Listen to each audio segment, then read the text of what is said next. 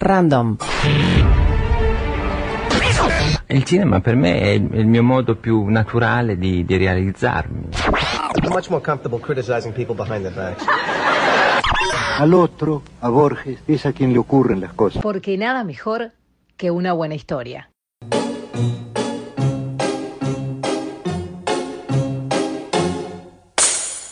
Historias Random Podcast por Bernardo Borkenstein. Hola, ¿qué tal? Bienvenidos a Charlas de Mentes. Eh, hoy tenemos un invitado de lujo, el profesor doctor Gustavo Pereira, eh, doctor en filosofía por la Universidad de Valencia, con la tutoría de la profesora Adela Cortina, eh, profesor titular de Filosofía de la Práctica en la Universidad de la República, en la Facultad de Humanidades y Ciencia de la Educación, y coordinador de la Cátedra de Derechos Humanos UNESCO en la Universidad de la República también. bienvenido, Gustavo, ¿cómo estás? Gracias, gracias por la invitación. Eh, bueno, muy bien. De, charlar, o sea, encantado de charlar contigo como siempre. Bien, gracias. Bueno, eh, como habíamos hablado antes, en Charlas de Mentes la idea es eh, no hacer una entrevista, sino tener una conversación sin brújula y sin guion. Partimos de un disparador y vamos a donde la filosofía nos lleve. Muy bien. Lo que te proponía era arrancar en pensando la filosofía práctica, la justicia social, ¿Qué herramientas tienen los gobiernos hoy para manejar, para gestionar, eh, si fuera una sociedad bien ordenada, la crisis del COVID-19 y sus consecuencias?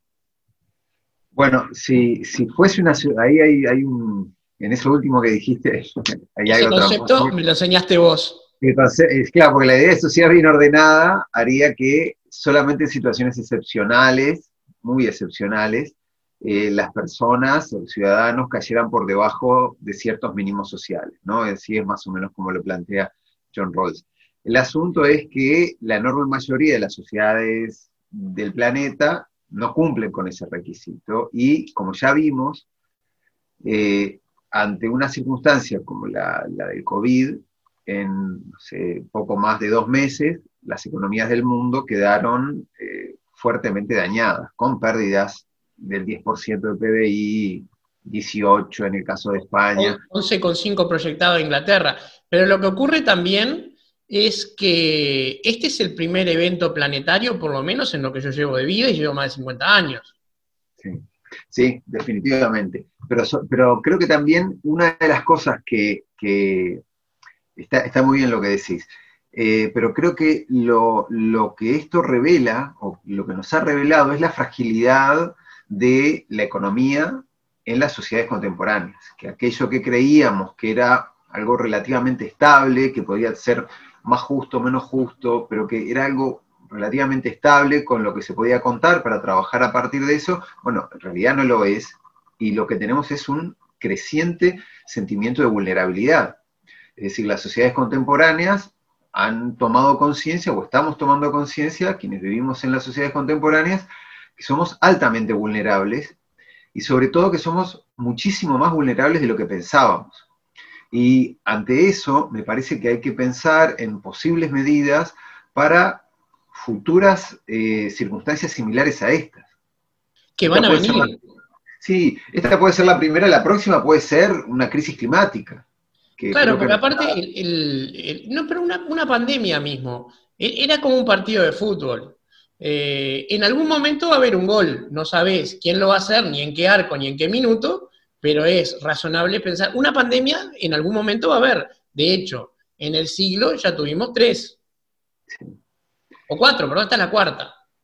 Bien, y, ante eso yo creo que tendríamos que pensar como sociedades en mecanismos de, protección, de protección social, que nos pudieran dejar en una mejor situación ante emergencias de este tipo quienes siempre tienen la mejor forma de responder a esto son los países más ricos, simplemente porque tienen más espalda. Eh, claro. Los países europeos tienen el Banco Central Europeo, y bueno, eso América Latina, por ejemplo, no lo tiene. Entonces las medidas me parece que son más urgentes para los países más pobres que para aquellos que no lo son. Eh, y en ese sentido, bueno, creo que hay, hay muchas propuestas, pero una posible, muy interesante, o al menos a mí, eh, para mí se ha vuelto crecientemente interesante a partir de la pandemia, es la de la renta básica. Eh, que es una, una propuesta de, de Philippe Van Parijs eh, de hace muchísimo tiempo, de hace ya bastante tiempo. Van Parijs, el tutor de nuestro ministro de Educación y Cultura. Sí, sí, sí. Eh, Van Parijs fue, fue el, el director de tesis de, de Pablo da Silveira en, en Lovaina.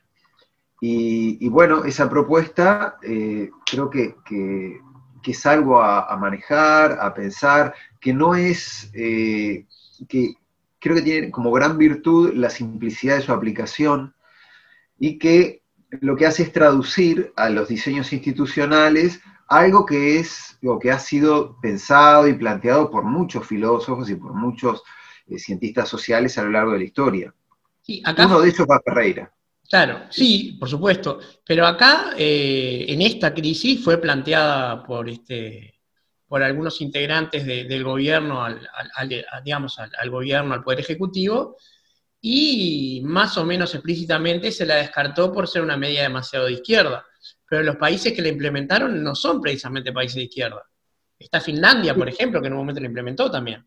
Sí, yo creo, creo que eso de, de- de pensar en las medidas así como, como izquierda o, no, no, no, es, no es muy, muy preciso, ¿no? Yo pienso que- que es de otro siglo, este, Sí. porque aparte deja el eje autoritarismo-liberalismo por fuera de, de- de- de la visión descriptiva, y, y la realidad es que es encasillar, es como decía justamente Va Ferreira, pensar este, no pensar en función de ideas relevantes. Claro, y, a- y en, ese, y en este, a mí me parece que, a la hora de, de considerar las, medidas, tenemos que, tratar de tener una medida un poquito más estratégica. Porque si el objetivo es bajar el déficit fiscal exclusivamente, y eso se cosifica, y el déficit fiscal es el objetivo central, bueno, vamos a tener problemas, porque el objetivo tiene que ser la vida de los ciudadanos. Y a la hora de pensar en la vida de los ciudadanos, una propuesta como la de la renta básica no solamente nos da herramientas para, superar situaciones de crisis, sino que también nos permite manejar de muy buena manera o tener una red de protección muy, muy buena a la hora de pensar en la reestructuración del mercado laboral. Una de las cosas que crecientemente va a pasar, o sea, que está pasando y que va a pasar, es la pérdida de eh, puestos de trabajo a partir de la robotización. Y lo que ya vivimos todos es un incremento eh, altísimo de las, de las exigencias de calificación para acceder a un puesto de trabajo. Lo que tenemos es que hay gente que está quedando obsoleta y que no puede trabajar de nada. Sí. Bien, ¿qué hacemos con esa gente? Esa es la primera pregunta que hay que hacerse. ¿Qué Bueno. hacemos con eso? Tenemos un instrumento fabuloso que es Cinefoc, pero el gobierno lo está debilitando cada vez más. ¿sí?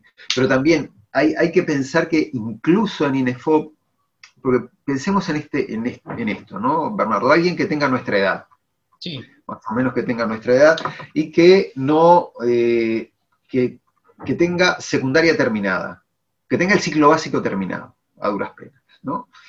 Bueno, para esa persona, si no ha realizado algún proceso de adecuación a- a- al mercado laboral, de entrenamiento diferencial, va a ser muy difícil poder reinsertarse por más que, o sea, INEFOP no puede hacer magia. Te planteo un ejemplo concreto. El ciclo básico terminado es lo que exigen los supermercados para traer las verduras del depósito y ponerlas en las góndolas, porque ya no se empacan, se empaca el propio cliente. O sea, para que te das una idea, ¿por qué hay que saber literatura para traer y llevar verduras? Solo porque pueden, lo piden porque pueden. Sí, sí. Y este es el nuevo, este es el mercado laboral que, que- vamos a tener, estas son las necesidades que, que es necesario atender de la gente, y seguramente con una renta, con un ingreso básico, las situaciones de quienes, de quienes están eh, en, en- estos, quienes son los casos de estos ejemplos que veíamos, van a ser más llevaderas o van a poder sobrellevarse de mejor manera que sin eso. Eso no asegura el tema del empleo, es decir, vamos a seguir teniendo el problema de esta persona de 50 años con el, ciclo básico apenas terminado. Pero lo que, va, lo que sí es que esta persona no va a pasar hambre. Lo que sí va a suceder es eso. Y va a poder pagar algo de sus cuentas y no vamos a tener que hacer ollas populares. El MIDES va a tener menos eh, carga o vamos a tener una reducción de programas.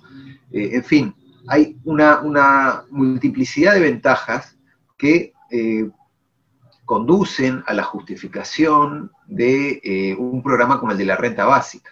Hay alguna cosa que dice Stiglitz ahí también en distintas, en, distintas, en distintas instancias que a mí me parece que es un argumento a favor de la renta básica. Lo que dice Stiglitz es que en situaciones parecidas a estas que tenemos, bueno, lo mejor que hay que hacer es eh, invertir en aquellos que transfieren rápidamente y directamente al mercado interno eh, el, dinero que el, gobierno suele, suele otorgarle. ¿no? Por ejemplo, que no tienen capacidad de ahorro. Claro.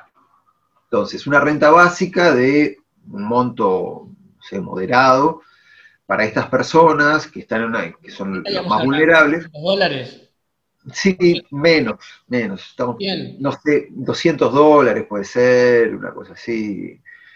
Eh, lo que van a hacer, o lo que va a suceder es que esos 200 dólares van a ser dinamizadores del mercado interno.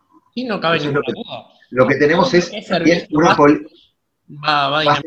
política dinamizadora del mercado. ¿sí? Es decir, no... Te doy un ejemplo actual. En otra charla con la economista Andrea Burstin, la, hermana de Verónica Burstin, la filósofa. Eh, sí. Eh, sí, sí, sí, por eso, por eso te comento. Eh, en Inglaterra han aplicado lo siguiente, hay eh, un 50% de bono gratuito y universal para comer en restaurantes y pubs hasta 10 libras. O sea, te dan hasta 5 libras, básicamente. Y eso hace que la restauración esté explotando en Inglaterra. Eh, lo están haciendo a costa de un déficit consciente, pero están manteniendo toda la industria de la restauración activa y aceitada para cuando se termine la crisis. Y la gente está teniendo calidad de vida. Porque te adelanto dos objeciones que ya sabés que se van a hacer ante el planteo de la renta, universal. La primera es la adquisición de bienes posicionales. Y la segunda es el famoso tema del cliente, del, del este, ¿cómo se dice? Del asistencialismo. Sí, eh, a mí, a mí me cuesta, me cuesta pensar, o, es, como bastante difícil ver eh, cuáles son los bienes posicionales que se pueden llegar a comprar con, una renta de, 200 dólares, por ejemplo. Es un teléfono celular. Un par de champ. No importa, porque lo, es su dinero y que compren lo que quieren. Claro, claro. Pero muchas veces lo que no, lo que no entendemos es que eh, esos bienes posicionales son vitales o son determinantes para la reproducción vital. Bueno, vamos a aclarar un poco qué son entonces. Sí, porque por ejemplo, un celular, es decir, o estos bienes que los pares consideran como, como relevantes, un celular es además de un bien que mis pares consideran como, relevante, eh, es algo, es un medio de trabajo, es algo que mantiene comunicada a una persona, es algo que le permite acceder a las redes, que le permite acceder a información, que le permite acceder al mercado laboral, es decir, a, las ofertas del mercado laboral. Los deliveries trabajan con el celular. Claro, entonces ese argumento es como de hace 40 años, parece, ¿no? O de 20. Pero es decir, el celular, claro, porque no estamos hablando de un celular que sea de diamantes y de, ¿no? y de, y de platino, estamos hablando de un celular común y corriente como el que tenemos todos nosotros y que para una persona es clave, es crucial en este momento, en este momento del desarrollo tecnológico, el poder contar con, uno simplemente para poder coordinar, no sé, con quién dejar a sus hijos a la hora de ir a trabajar, o para conseguir un trabajo, como decía, o para buscar información relevante para sus hijos. Claro, pero el problema es la percepción de ciertos tomadores de decisiones que no eh, o, no entienden o no conocen el concepto de ciertos bienes que a la persona le significan algo de la esfera del ser y de percepción de existencia y no del tener o de consumo.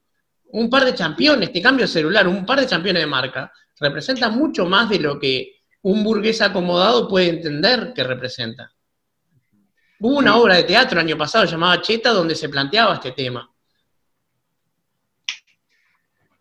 Bien, eh, definitivamente ese, ese es un punto que, hace que, las instituciones o que quienes se encuentran a cargo de las instituciones crean que pueden tomar decisiones acerca de lo que las personas eh, pueden o no pueden comprar con o adquirir con las transferencias que le realiza el, Estado. El otro tema que vos planteabas es el del asistencialismo.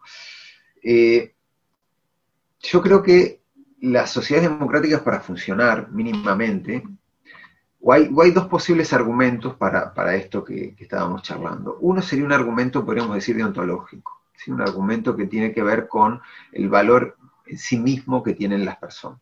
¿sí? Imperativo categórico. Sí, o sea, la idea de dignidad, esa idea de dignidad que es mucho más fácil percibirla en las, las libertades civiles y políticas, ¿sí? que en otras. Pero si alguien se toma el trabajo de mirar el artículo 22 de la Declaración del 48, de la Declaración Universal de Derechos Humanos, bueno, ahí está contemplado también como un derecho humano la eh, protección social y económica. ¿sí? En ese sentido, lo que tenemos es que esa idea de dignidad que todos rápidamente identificamos con la protección de la vida, con la libertad de expresión, con la libertad de movimiento, también se manifiesta en un conjunto de mínimos materiales son los que nos permiten ser libres. Entonces, independientemente del asistencialismo o no, independientemente de los bienes posicionales o no, lo que está en juego es la libertad y la obligación que tiene el Estado de garantizar esa libertad. Normalmente, y el presidente es parte de ese discurso, o es, lo que yo le he escuchado al referirse a, la libertad, creo que tiene que ver con esto que voy a decir. Se entiende la libertad como si alguien estuviera eligiendo papel higiénico en un supermercado. Sí, yo creo que el gobierno interpreta libertad como libertad de consumir. Y eso, claro, y eso es no entender un rábano del concepto. Es entender muy, muy poco. Si la libertad es simplemente libertad de elección, bueno, hay mucho para aprender. La libertad requiere de ordenamientos institucionales que la hagan posible. Requiere de eso que el pensamiento republicano eh, presentaba como la ley creando libertad. Y también requiere, que eso también es parte de la herencia hegeliana, es decir, las instituciones como posibilitadoras de la libertad. Y también requiere de un mínimo material para poder llevarla adelante. Eso John Ross lo llama como el valor social de la libertad, se habla de libertad positiva, podemos hablar de libertad real, que es de lo que habla Zen, de lo que habla Fan Paris también. El argumento de la renta básica es un argumento libertarista. Sí. Es un argumento que está basado en la realización de la libertad. Entonces, claro, el entender a la libertad simplemente como la elección de un nuevo auto, o la elección de un par de campeones, o la elección, como decía, de el papel higiénico en el supermercado, bueno, es entender la mitad de la película. Y estos mínimos materiales son los posibilitadores de la libertad. Por lo tanto, un gobierno mínimamente comprometido con la libertad tiene la obligación de asegurar esto. Lo, que estás diciendo eh, se opone a este concepto tan en boga de meritocracia, que eh, le exige a las personas una serie de capacidades que no fue capaz la sociedad de sustentar que las adquiriera. Sí, pero ahí, ahí la meritocracia, porque si vamos al, a la etimología del, término, creo que, es como, como, un poco distorsionada, ¿no? porque no tenemos ningún gobierno que esté estructurado en torno al mérito. La democracia no tiene nada que ver con la meritocracia. ¿Vos decís que hay generaciones de tercer presidente en la misma familia? No. No, pero, pero además, además eh, los, mejores no son los que gobiernan necesariamente, sino miremos a Trump y a Bolsonaro. Nos tocaron los, bobos de la clase que nos están gobernando. ¿Y qué países? Claro, nada menos. Entonces, la, democracia no necesariamente es consistente con la meritocracia, muchas veces quisiéramos que fuese así. Y la meritocracia también es algo sumamente interesante en determinados contextos.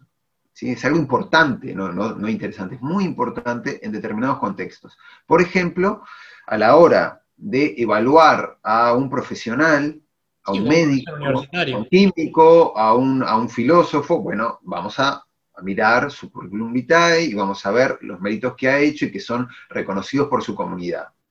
¿sí? Claro, donde ese concepto no tiene mucho sentido es eh, evaluando trayectorias con orígenes y con circunstancias francamente disímiles o fuertemente disímiles. Pero es que lo que pasa es que el término, como se usa políticamente en la actualidad, es casi una falacia de hombre de paja del concepto real de meritocracia.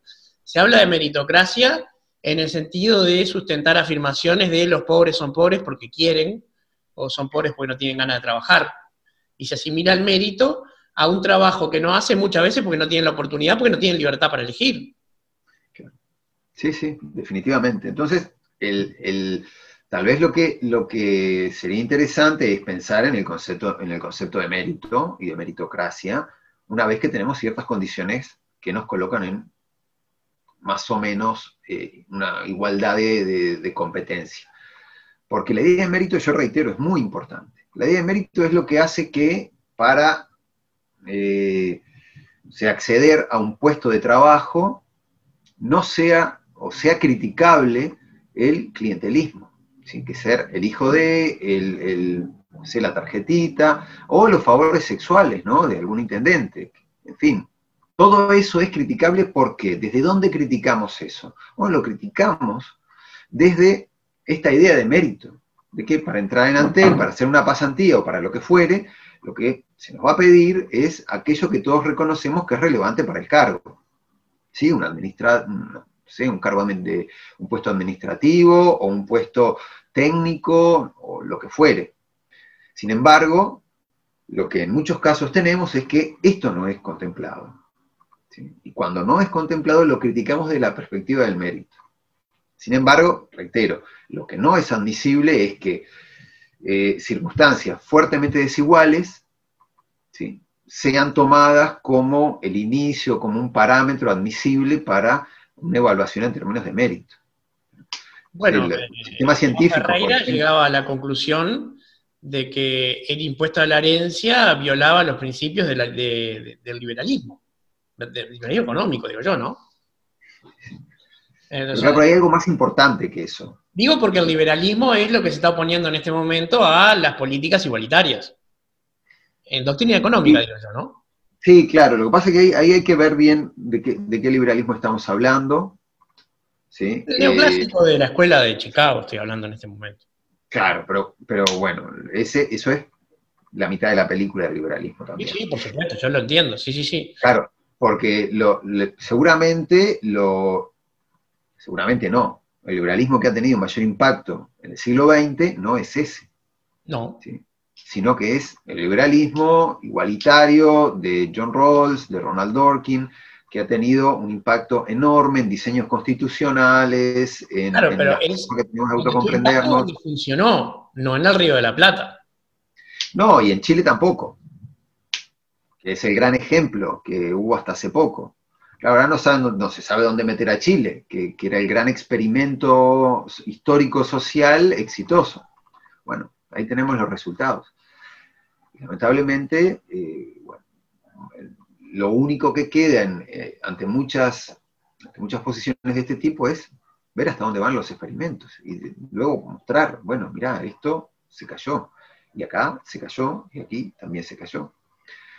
A mí muchas veces me, llama un poco la atención, es como una especie de, pesadilla el ver la dificultad que tenemos como especie de aprender ciertas cosas, o lo, difícil que es el aprendizaje histórico, histórico normativo. Eso pasa, se ve muy, muy claramente en eh, comportamientos discriminatorios, que una y otra vez parece que volvemos sobre lo mismo, que no hemos aprendido nada de distintos tipos de holocaustos que hemos tenido a lo largo de la historia. Siento que algunos se reconocen y otros no. Sí, está claro, sí, sí. Y, lo peor, y, en el caso del pensamiento económico pasa algo similar. Eh, en fin, es, como muy... muy llevo un paso más atrás. Eh, la economía, podríamos decir, simplificando un montón, que es administrar escasez, ¿verdad? Hay economía porque los bienes no dan para todos y hay que manejarlo. Se piensa mucho en la economía, pero no se piensa en la hipótesis de eliminar la escasez. Tecnológicamente no es impensable. Sí, Eh, bueno, lo que pasa que creo que eso implicaría una, una transformación eh, sustancial de, de, la distribución. Pero por supuesto, y, y, y de manejo bueno, de recursos. El 25% de la comida que se produce en el mundo se tira. Sí, bueno. Y eso, eso es difícil. Y tenemos países con hambre. Sí, sí. Uh -huh.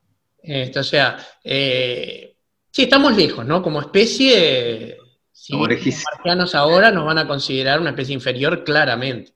Sí, yo en, en, alguna, en alguna circunstancia bromeo diciendo que si, si hay una supercomputa, una superinteligencia artificial, yo la dejo gobernar, porque seguramente lo va a hacer mucho mejor que todos nosotros. Hay varias películas que dicen que eso no es una buena idea. No, claro, ya lo sé. Por eso yo bromeo, bromeo con eso. Pero claro, yo, ¿qué, ¿qué, ¿qué, querés que te diga? Yo veo, veo a Trump, a Bolsonaro, y, y, digo, por favor, pónganme, no sé, una Pentium 2 por lo menos, con eso estamos. Sí, sí, sí, con, con de hecho, eh, recuerdo que allá en la década del 80, cuando se estrenó la película Volver al Futuro, cuando el protagonista viaja a cuando sus padres eran jóvenes, los, este, las personas que vivían en esa época les parecía un mal chiste que el presidente fuera Ronald Reagan. Y hoy Ronald Reagan es un estadista comparado con lo que tenemos. Oh, no. Tenés Roosevelt y Reagan comparado con él. Completamente. Este, aquello de que otro vendrá que bueno te hará parece que en política lamentablemente no. funciona. Pero, eh, Gustavo, ¿no? ¿Qué, ¿Qué, alternativas tenemos? ¿Qué, ¿Qué, se puede implementar? La renta básica universal, estoy completamente de acuerdo, sería un puntapié fundamental para dar un piso. Pero se necesitan este, mover algunas estructuras. Hay algunas. Sí, hay, eh, eso va atado, ese tipo de medidas van atadas a, a todo un ajuste de, de la, del, del, sistema fiscal, ¿no? de, de, de, las políticas impositivas. Es decir, es algo que se mueve, se mueve en conjunto. Eh, yo no, no, tengo claro cómo, cómo se traduciría eso en, en, en, estructura, en, cambio, en estructura impositiva, pero creo que sí sería necesaria una mayor progresividad que la que tenemos ahora. Es decir, que eh, la progresividad... De, Sí, de nuestro, que, que, viste que la progresividad de nuestro IRPF para en, de, en, determinado momento, bueno, que eso tendría que continuarse, como por ejemplo en países nórdicos, ¿no? Para, no, no, no, como un país insospechado de ser comunista como Estados Unidos. Sí, sí, también, claro. Este, y esa es una, una, una de las cosas que, que, tendría que venir atado con esto. Eh, pero después hay, en fin, soluciones el, poder visualizar soluciones grandes es, es bastante difícil. Eh, creo que vamos a seguir teniendo empleos precarios, vamos a seguir teniendo, independientemente de la, de la renta básica, ¿no? que vamos a seguir teniendo eh, sueldos con, con, una remuneración no muy alta, al menos en Uruguay, ¿no? Creo que eso es como, algo que afecta, a, que nos afecta en tanto economía, no sé, de, de mediano porte. O de pequeño, de pequeño porte, pero en términos relativos para, para los que somos y demás, este, estamos lejos de convertirnos en un país eh, rico. ¿sí? O sea, Uruguay sigue siendo un país pobre y para salir de la pobreza, bueno, es necesario, estas cosas las explican mucho mejor los, los, los economistas. Los, sí, por supuesto, ¿no? Pero una inversión, una fuerte inversión en tecnología, una fuerte inversión en educación. Eh, de alguna manera ahora tenemos, hemos visto algunos de los posibles resultados, pero la inversión en educación es algo, en educación superior, ¿no? Es algo Ese fue que, un gran debe de los últimos gobiernos. Sí. La inversión en educación con eh, monitoreo de resultados de la educación, ¿no? Sí, pero, pero sí, en, en, en, términos de educación superior, que es lo que yo conozco más, eh, lo que tenemos es una duplicación de posgrados, una, un incremento sustancial del egreso, eh, incremento sustancial de inversión en, en, investigación, mejora salarial, ni hablar. Ni hablar, sí, por supuesto. Sistemas de becas. Hoy, una cosa que cuando yo era estudiante era completamente impensado, y de hecho yo tuve que, que beneficiarme de una beca que daba un gobierno extranjero, pero hoy los estudiantes universitarios uruguayos tienen la posibilidad de hacer sus posgrados con becas de- del Sistema Nacional de Becas, de cualquier universidad. La Universidad de la República también tiene las suyas, pero cualquier, un chico de cualquier universidad va a hacer su maestría y puede acceder a una beca del Sistema Nacional de Becas. Eso es un elemento igualador. Sí, definitivamente. Pero además es, es algo que crea recursos humanos para el país. Tenemos más técnicos y mejores. Lo que me lleva a plantearte un problema algo apartado de lo que veníamos hablando, que es una cierta impronta antiintelectual que estoy notando en la sociedad, ya no uruguaya, sino en general y en las redes sociales. Este, que por un lado, eh, la gente sale corriendo al médico cuando le duele, le duele el estómago, y por el otro lado, en las redes sociales replica cosas como antivacunas y cosas por el estilo. Pero hay como un ver con desconfianza al intelectual en este momento. Y bueno, es eso que dijo Eco, ¿no? Eh, Lo de darle voz al tonto. sociales le dieron voz a un montón de idiotas. Sí, no, al, al tonto del pueblo, ¿no? A eso que, que- se suele, no, que se solía denominar como el tonto del pueblo. Tiene eco y, bueno, creo que una de las cosas tal vez positivas de la pandemia es que coloca a la ciencia en su lugar, en un lugar central, ¿sí? al conocimiento científico. Es decir, no, no, no hay forma de poder enfrentar a esto si no es con, con el conocimiento científico y con el conocimiento técnico. Y Uruguay lo ha hecho muy bien. es algo Claro. extraordinario. Claro, es que por eso Uruguay lo ha hecho muy bien porque apeló a- al, al conocimiento acumulado y al conocimiento creado y, y- y a los recursos humanos que, eh, que- que eran parte de su sistema de, de su sistema científico. En otros países también han hecho esto, pero para Uruguay esto es algo relativamente novedoso. Sí, sí lo es. De hecho, varios de los nombres de los que hoy forman el GACH, que son más de los tres iniciales, son más de 18 en este momento, muchos se empiezan a conocer recién ahora. Claro, claro. Tenemos eminencia verdaderamente, Henry Cohen es un protagonista a nivel mundial de la astrometeorología, o Rafael Radi, que pertenece a la Academia Norteamericana de Ciencias. Y no eran nombres. Antes conocíamos más a las vedetes argentinas que a nuestros científicos. Te voy a decir, te voy a- una, una amiga que, que tenía, que, que es una, una profesional de la medicina, eh, en un momento yo le, le hablé del laboratorio de Radi, me dice, ¿quién es Radi? O sea, en un momento hace, te quiero decir, hace cinco años. Eh, Otra hoy- vida. Claro, definitivamente, pero hoy todo el mundo sabe quién es, su relevancia, y eso es muy importante porque a través de él y de los otros científicos que están en el GACH, lo que se ve es la proyección del conocimiento que se produce en Uruguay, que es una proyección de, que tiene impacto internacional. Son científicos de primerísimo nivel. Y, bueno, y eso, te- con e- y eso tiene que convivir con esto otro que vos me decías, que son estas cosas que se dicen en las redes, pero en las redes se dicen cualquier cosa. ¿no? Este, Claro, hay- pero eh, hay, sobre todo, este, con hay, hay- hay dos fenómenos, digamos, que, que son particulares de, de- de esta época. A, a mí me, me impacta mucho lo que dice José Pablo Feynman, que cada época tiene su sujeto histórico y la filosofía que la describa tiene que describir a ese sujeto histórico. Y el de esta época es la persona que tiene los pulgares hipertrofiados de usar el celular. Y me llama la atención primero el desprecio por la libertad de la cultura de la cancelación. Y segundo, la proliferación de la pseudociencia, reclamando a los Feyerabend un estatus este, igualitario respecto a lo que llaman la narrativa oficial. O sea, la ciencia en algunos foros es considerada una narrativa. Bien, pero claro, las narrativas, todas las narrativas, en algún momento tienen que eh, justificarse a sí mismas, ¿no? Tienen que poder contrastarse con el mundo. Y bueno, a la hora de tener un paro cardíaco, llámalo como quieras, pero la, narrativa esta es la que se encarga de salvarte. O si tienes una enfermedad eh, crónica, ¿sí? no solo un evento, sino algo que te afecta durante toda tu vida, que es una cosa bastante usual o le acontece a mucha gente, bueno, Ahí esa narrativa lo que hace es intervenir en el mundo, en tu mundo, y hacerlo mejor o más llevadero, o te lo permite, te permite sobrellevarlo. Eh, entonces, también, eh, ahí, la, la, palabra narrativa es una narrativa o, relato, creo que es algo bastante difícil de eh, aplicar o justificar al campo científico, ¿no? Es decir, reducirlo a una narrativa. Pero si se hiciese eso, lo que tenemos es que esta narrativa lo que hace es permitirte intervenir en el mundo exitosamente, cosa que difícilmente las otras puedan hacer.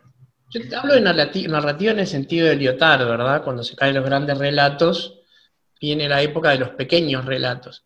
Y el problema es el relativismo de poner una cosa al lado de la otra. Yo te puedo asegurar que en este momento hay movimientos políticos importantes que apoyan eh, narrativas este, pseudocientíficas que se oponen a la ciencia. Te doy dos ejemplos. Podemos en España le da un lugar a las antivacunas que es impresionante y este, el partido de Macri eh, llegó a tener medidas antivacunas en, este, en Argentina y nos llegó a provocar que en el 2019 hubiera casos de sanapión en Uruguay, que fueron importados y no proliferaron porque nosotros sí nos vacunamos pero son eh, movimientos políticos, gobernantes que han podido ser permeados por estas narrativas que no se sustentan. Y, una cosa más, si me permitís, eh, cuando apareció el COVID-19, la enfermedad esta, en China construyeron en seis días hospitales de medicina científica, no de moxibustión. Yo creo que ahí, ahí tal vez es, eh, es algo como, el tema es un poco más de qué, en qué consiste eh, o qué rol juega la cultura científica en las sociedades democráticas, o cómo es que se divulga, se conoce, se trata ¿sí? a esta especie de, podríamos llamarlo, alfabetización científica que deberíamos tener en tanto que ciudadanos y que tenemos relativamente poco o nada. Eh, de nuevo con, esto que acaba de, pasar en, Uruguay con el GACH. La, pandemia, una de las cosas que, eh, que, nos provocó es que rápidamente tuviésemos que acordarnos de alguna cosa tal como, ¿qué era eso del ARN mensajero? Para, entender, para entender la mitad. A ver, eso que estudiábamos en el liceo, a ver qué, qué cómo era. Bien. Eh, yo creo que es necesario que en, las sociedades democráticas haya una mayor divulgación o una divulgación de, alta calidad del conocimiento científico, que nos permita entender esto y otras cosas. Y que eh, en, distintos lugares esta cultura científica, esta necesidad de tener una cultura general científica, como tenemos de, arte o como tenemos de, de cocina, esta necesidad de tener una cultura general científica eh, es algo que debería ser eh, estimulado por las instituciones, porque las democracias van a ser, me parece a mí, mejores democracias cuanto mayor sustentabilidad puedan tener en este tipo de conocimiento, dándole su lugar, es decir, el espacio en el que pueden actuar y en el que deben actuar. Pero nos hace más fuertes o nos haría más fuertes como ciudadanos a la hora de que nos quisieran vender este tipo de cosas. No sé, que la Tierra es plana, por ejemplo. Otro tema. O que las vacunas no, funcionan para nada, o en fin. Eh, alguien... Lo que leí sobre las vacunas, ya que nombraste el ARN mensajero, es que el ARN mensajero se eh, internaliza como ADN, como este transcriptor del ADN del individuo y lo reescribe de forma tal que el paciente deja de ser un ser humano, lo reescribe y lo convierte en otra cosa. Algo que estamos a 10 ah. películas de poder hacer, este, que, es imposible, que no funciona así, y si llega a ser así, yo quiero ser Wolverine. Claro, yo también. Estamos, eh, disputando por el mismo superhéroe. Pero puede haber dos. uno de Danubio y uno de Nacional. Ahí va. Pero, pero claro, vos te das cuenta, ¿no? El, disparate, ¿no? de, de eso. Y, la necesidad de, poder tener interlocutores o divulgadores o gente que, sea capaz de transmitir eh, esto, no sé, por ejemplo, el alcance que tienen las vacunas, la dimensión real, bueno, vos haces un poco, ¿eh? vos haces eso, ¿no? Eh, tu trabajo... La idea de estos espacios es justamente tematizar estas cosas. Sí, sí. Y Leo Lagos, yo creo que debe ser también, hace poco, hace relativamente poco, él tiene como un trabajo, creo que muy novedoso en, en prensa escrita, que lo que hace es divulgar investigaciones que eh, se realizan en Uruguay que nadie tiene ni idea de que... No solo eso, Leo Lagos tiene la constancia de salir ir al campo a veces a este, participar de alguna investigación. Es fabuloso el trabajo, el trabajo de Leo. Sí, sí, de, ir a buscar eh, sí, sí, a los investigadores. Claro, porque ahí hay un problema, hay un problema serio que, tiene, tiene que ver con toda la academia. Eh, en la academia se hacen muchísimas cosas y normalmente hay una menor preocupación por la divulgación. Lo que nosotros muchas veces hacemos o que queremos hacer es, bueno, llegar a ciertos resultados y que esos resultados sean publicados en lugares de cierto impacto. Y bueno, a la hora de divulgar ya depende mucho menos de nosotros, porque depende de, de un medio, de un medio de prensa, de cómo... Y el contar con divulgadores profesionales, para decirlo de alguna manera, con gente que se dedica a eso y que te va a buscar y que te hace una entrevista, te pregunte y a ver el libro o una investigación que hiciste y que publicaste en tal revista. Bueno, eso es una ayuda enorme, no para los científicos.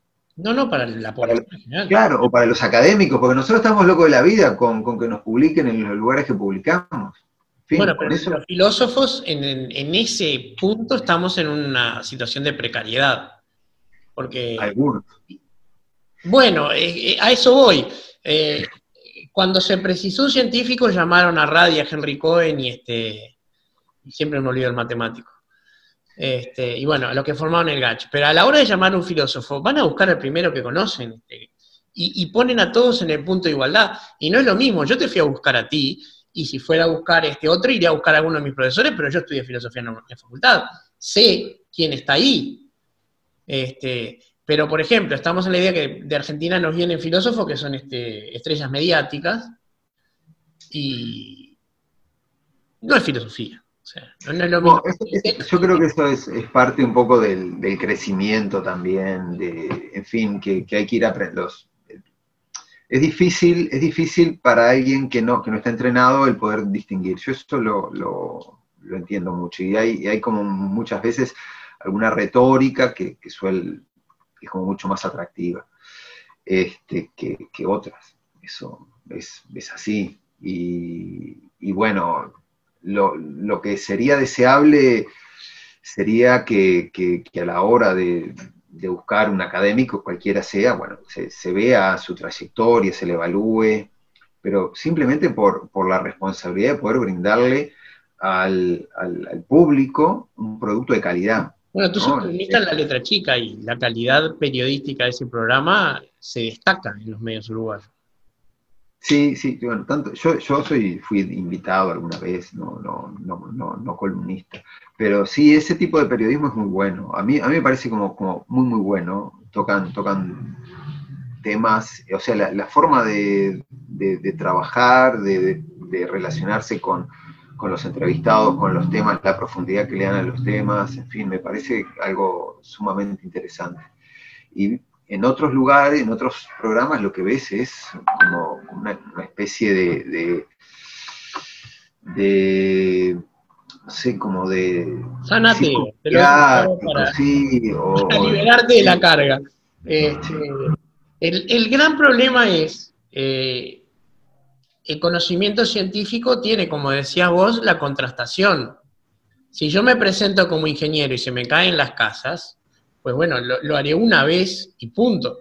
Si soy cirujano y se me mueren todos los pacientes, al rato dejaré de operar. Pero la filosofía es un sistema poderosísimo de generación de conocimiento, pero que pasa por otro lado. Sí, bueno, también, también lo, que, los filósofos tienen es una, especie de validación comunitaria, ¿no? Entonces, claro, si vos, por supuesto, sí, sí, como, como, todo, como todo trabajo académico, las publicaciones son revisadas por pares, evaluadas por pares y se publican, pero, eh, no sé, si vos vas a CEPAL, por ejemplo, o, o no sé, el BID, o un organismo internacional serio lo que hace, lo que hace a la hora de buscar un académico es cualquiera, ¿no? un economista, ¿no? lo que es mirar su, su CV, dónde están las publicaciones de impacto. Porque una de las cosas, algo, una, una cosa es divulgar y está muy bien, y a mí me parece perfecto que haya muchos divulgadores y que divulguen economía, ciencia, eso me parece fabuloso, filosofía también. Ahora, si vos vas a buscar a, alguien para un trabajo especial, una consultoría o lo que sea, bueno, ahí lo que tenés que mirar es, es su currículum, dónde ha publicado, qué ha publicado, en fin, qué, cuál es el rol en la academia, su reconocimiento internacional. eh, son como, como distintas tareas, ¿no? Y a mí me parece que hay que respetarlas todas, y, y- pero que cada una tenga, tenga su espacio, o, o al menos... Yo no hablo de no respetar la tarea porque soy divulgador y obviamente la divulgación es una tarea específica dentro de la ciencia que implica consumir el trabajo de otros, o sea, tomarlo como insumo y traducirlo a un lenguaje no técnico, no profesional. Pero es muy importante entender que cuando estamos haciendo divulgación, ni estamos haciendo ciencia ni estamos haciendo filosofía. Es como la, la broma de sábado sobre, sobre la teoría de la relatividad. ¿La, la conoces? No, una persona, es un, el sábado cuenta que una persona se le acerca, era, que era, era físico, se le acerca a Einstein y le dice que le explicara la teoría de la relatividad en términos sencillos para poder entenderla. Entonces Ah, sí. Einstein trae un pizarrón, empieza a hacer una simple una explicación y decía, no entiendo. Le saca una ecuación, le pone algún ejemplo más, no, sí o sin entender. Sucesivas simplificaciones después, la persona decía, ah, bueno, esto sí lo entiendo. Bueno, pero esto ya no es la teoría de la relatividad. O sea, Sí. hay un límite, hay una tensión entre la simplificación y la pérdida de contenido que la divulgación lo maneja como parte de su trabajo, de su esencia. Sí, y grandes, grandes eh, científicos o grandes filósofos o grandes académicos pueden ser pésimos divulgando. Eh, es- esa es una posibilidad. Y hay grandes eh, divulgadores que no tienen producción de conocimiento. También, eso es como... Y hay algunos privilegiados que tienen las dos cosas. O sea, de la cortina, por ejemplo, ¿no? Que vos es un- que, que tiene una gran producción de conocimiento y cuando Adela expone, y bueno, cautiva a, a- a su público, siempre. Es como una, una especie de regla. Este, entonces, bueno, tenemos esa... en este momento que se está usando, abusando de la palabra aporofobia, y digamos que ella fue la, la- la- que inventó y elaboró el término y su, su contenido actual, ¿no? Hace más de 20 años. Sí, sí, sí, sí, le llevó mucho tiempo, pero, pero sí, es una, una creación de ella que, que- que hace ya bastante tiempo, al menos en su entorno, es conocida, es manejada, este, y bueno, este libro, este libro, este libro que ella publicó tuvo, tuvo un impacto enorme, ¿no? Principalmente porque lo que hace es ponerle nombre a un tipo de, de discriminación, que tenemos muchas, este, pero esta simplemente no tenía nombre. La porofobia lo que hace es identificar a, a- a un tipo de, de discriminación. Sí, es Y- interesante, y eso había es- un ejemplo muy, muy choqueante respecto del problema de la islamofobia, que no se manifestaba con los jeques árabes que llegaban en su avión privado. Claro. Eran tan musulmanes como los que venían en la pantera de África. Sí, sí, sí. Sí, sí, tal cual. Este, sí, sí, bueno, y la, y la- la xenofobia que es con, con el pobre, ¿no? Porque cuando va, no sé, Cavani o Suárez a algún equipo europeo, no hay ningún tipo de xenofobia, o algún, no sé, Messi o una estrella del fútbol brasileño. Este, eh, entonces, bueno, eso, eso es, es, es una contribución importante, muy importante. Y lo que Adela tiene también es una capacidad enorme que se lo puede ver en, su, cualquier video de estos que, que hay en YouTube, ya presentando lo que sea, que lo hace de una forma espectacular, ¿no? Se compra, se compra todo el mundo. Bueno, la, la capacidad oratoria es un, este, un atributo deseable en, en el filósofo, ¿no? Sí, de- sí, sí, pero Adela tiene, tiene algo más y que es, es como, como que eh, tiene un discurso muy seductor, ¿no? Este, porque claro, yo conozco muchos eh, pensadores, filósofos, en fin, que son muy buenos oradores, pero capaz que son como un poco más secos, un poco más articulados, así como más... Este, y ella es como que se te mete en hablar contigo en, al lado, ¿no? Es- pero bueno, eso como te decía, eso lo tienen pocos. Sí, y claro. algunos eh, tenemos una cosa sola y un poquito de la otra, o ninguna, en fin. eh, pero es importante tener, tener claro eso, ¿no? Que una es la producción de conocimiento y otra cosa es la divulgación. Sí. Y la producción de conocimiento tiene estándares muy exigentes, muy exigentes. Entonces, si alguien quiere eh, ver qué es lo que hace un científico, qué es lo que hace un filósofo, bueno, hay que ir a mirar su CV y ver dónde publica, qué publica, con qué periodicidad, eh, qué tan reconocido es en- en- por sus pares en, en- en Uruguay, en el exterior.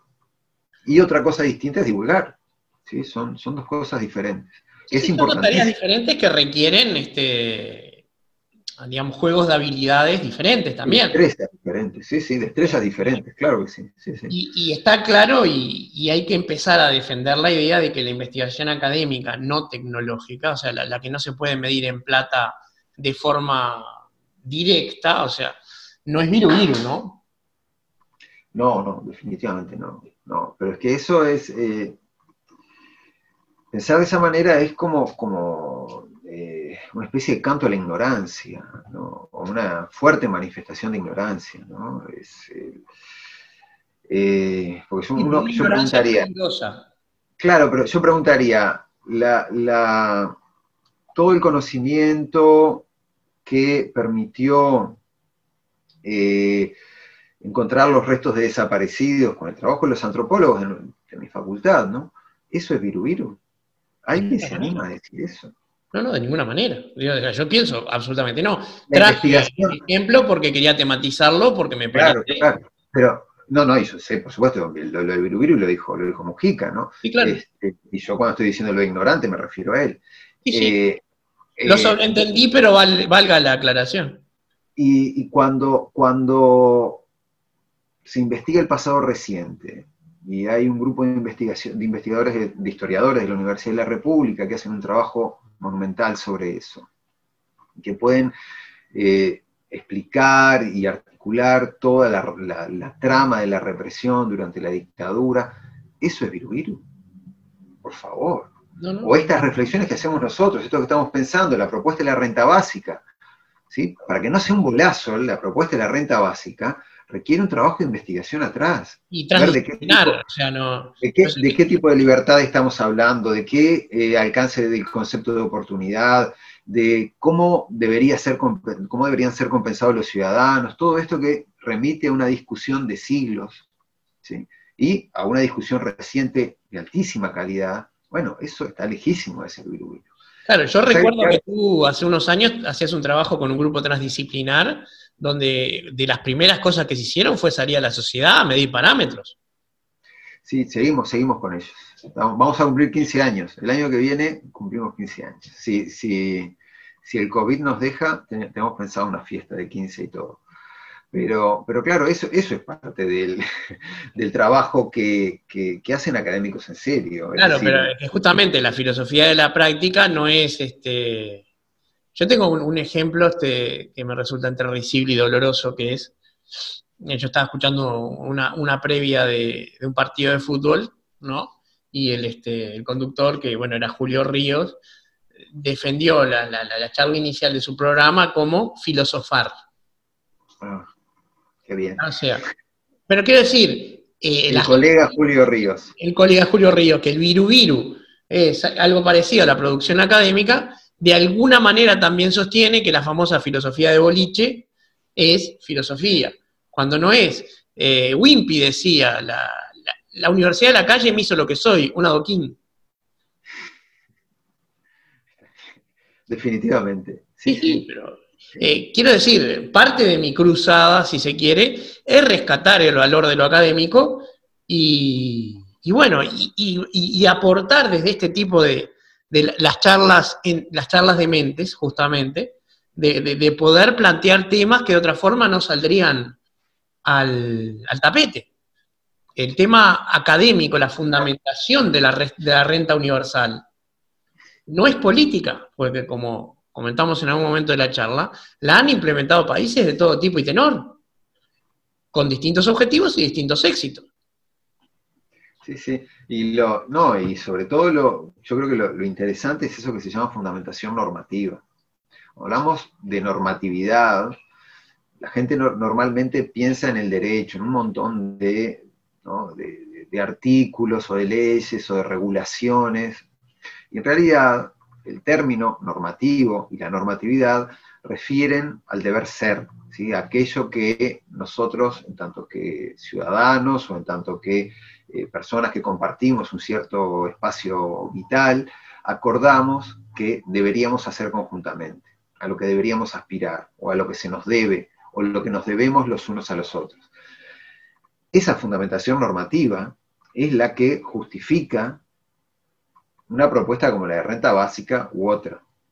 Y también dentro de, esas, de ese espacio de la normatividad se puede argumentar en contra también.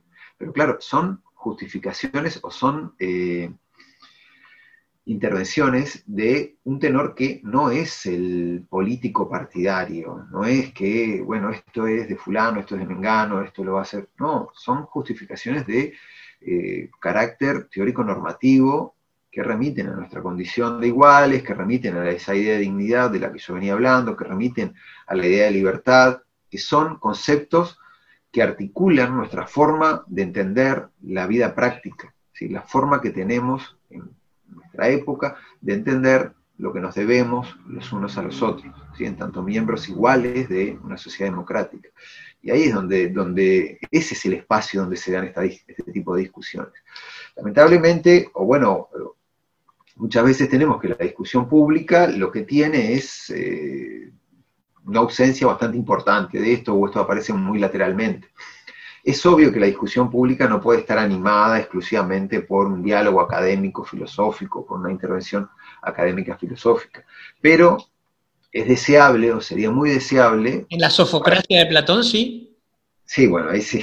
Pero en estas democracias que tenemos, por lo menos sería deseable tener una eh, intervención más o menos, o, tomar ese producto que sale también de las discusiones dentro de la academia, porque es aprovechar los recursos que se invirtieron. La única voz, pero rogamos no ser una voz ausente. Sí, es que es una forma inteligente de aprovechar los recursos que se invirtieron. ¿sí? Podemos pensar en algo de ese tipo. El, el país invierte, en, educación, invierte en investigación, y está muy claro, o al menos está más o menos claro, eh, cómo se, eh, se transfiere esa inversión a la sociedad en algunos campos, en medicina, en ingeniería, en química, en filosofía menos, en historia menos, esto que yo estuve, que yo decía recién, va un poco, va un poco en ese sentido. El apelar a el conocimiento que producen los filósofos o que han producido los filósofos es una forma de aprovechar o de tomar como insumo para la discusión pública esa inversión que se ha hecho durante muchísimo tiempo. Si Nosotros lo que producimos, lo que escribimos, lo que publicamos, es el producto de la inversión que hacen los uruguayos en nuestro trabajo. Entonces, ¿qué más querríamos primero los filósofos y luego los ciudadanos, que aprovechar aquello en lo que hemos invertido. Sí, sin duda. Este, pero aparte, este, eh, Luis Carro en, el libro Alicia en el País de la Maravilla, cuando Alicia se encuentra con el conejo que venía apurado, le dice, ¿qué camino debo tomar? Y el conejo le pregunta, ¿hacia dónde vas? Y Alicia dice, a cualquier parte. Bueno, cualquier camino te llevará. O sea, alguien tiene que estar pensando hacia dónde son las alternativas posibles que deberíamos ir.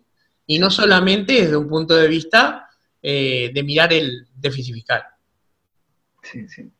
Sí, que aquí hay, hay, hay cosas. Hay que mirarlo, ¿no? Ojo, nadie lo niega. Sí, este, hay, hay cosas como, como bastante interesantes, ¿no? Eh, eh, muchas veces lo, que nos pasa es que quedamos atrapados por algunas ideas, por algunas imágenes. Entonces, lo, que, a mí me queda clarísimo es que, quien, que, el gobierno que quiere reducir el déficit fiscal, la intención o el objetivo es que la reducción del déficit fiscal lo que va a generar es una mayor dinamización de la economía. ¿Sí? Yo no, no puedo atribuir otra cosa. Sin embargo, eh, muchas veces nos pasa a todos, ¿sí? a todos, que tenemos una idea y esa idea pasa a ser como cosificada. En lugar de ser un medio para, se convierte en el fin. Se convierte en el fin. Y ahí es cuando se complican las cosas porque empezamos a, no ver con, claridad para qué era eso eh, y probablemente lleguemos a sacrificar lo que previamente o lo que primariamente era un fin por ese medio convertido en fin. ¿sí? Es decir, si el déficit fiscal asume un protagonismo tal o se convierte en el núcleo de la política económica de, Uruguay, probablemente nos olvidemos o prestemos menos atención a aquellas otras cosas que pueden efectivamente dinamizar la economía, como pueden ser las pequeñas empresas, en fin, que han sufrido un disparate ahora con, con la pandemia o el bienestar de, quien, de los más vulnerables, las necesidades básicas de los más vulnerables. El bien mayor a custodiar este, es un tema que merece debate y ciertamente el déficit fiscal, en cualquier condición que sea, difícilmente sea el bien mayor. Puede ser una situación coyuntural muy importante, pero no puede ser un fin en sí mismo. Sí, sí yo hace poco escuchaba a algunos economistas eh, porque claro, como, yo no sé de economía, simplemente no, no simplemente escucho y veo. Y eh, recuerdo que decían que hay países en el mundo, no recuerdo bien cuáles, pero que tienen déficit como el nuestro o un poco más, que no pasa nada. Estamos hablando de economías del primer mundo, ¿no?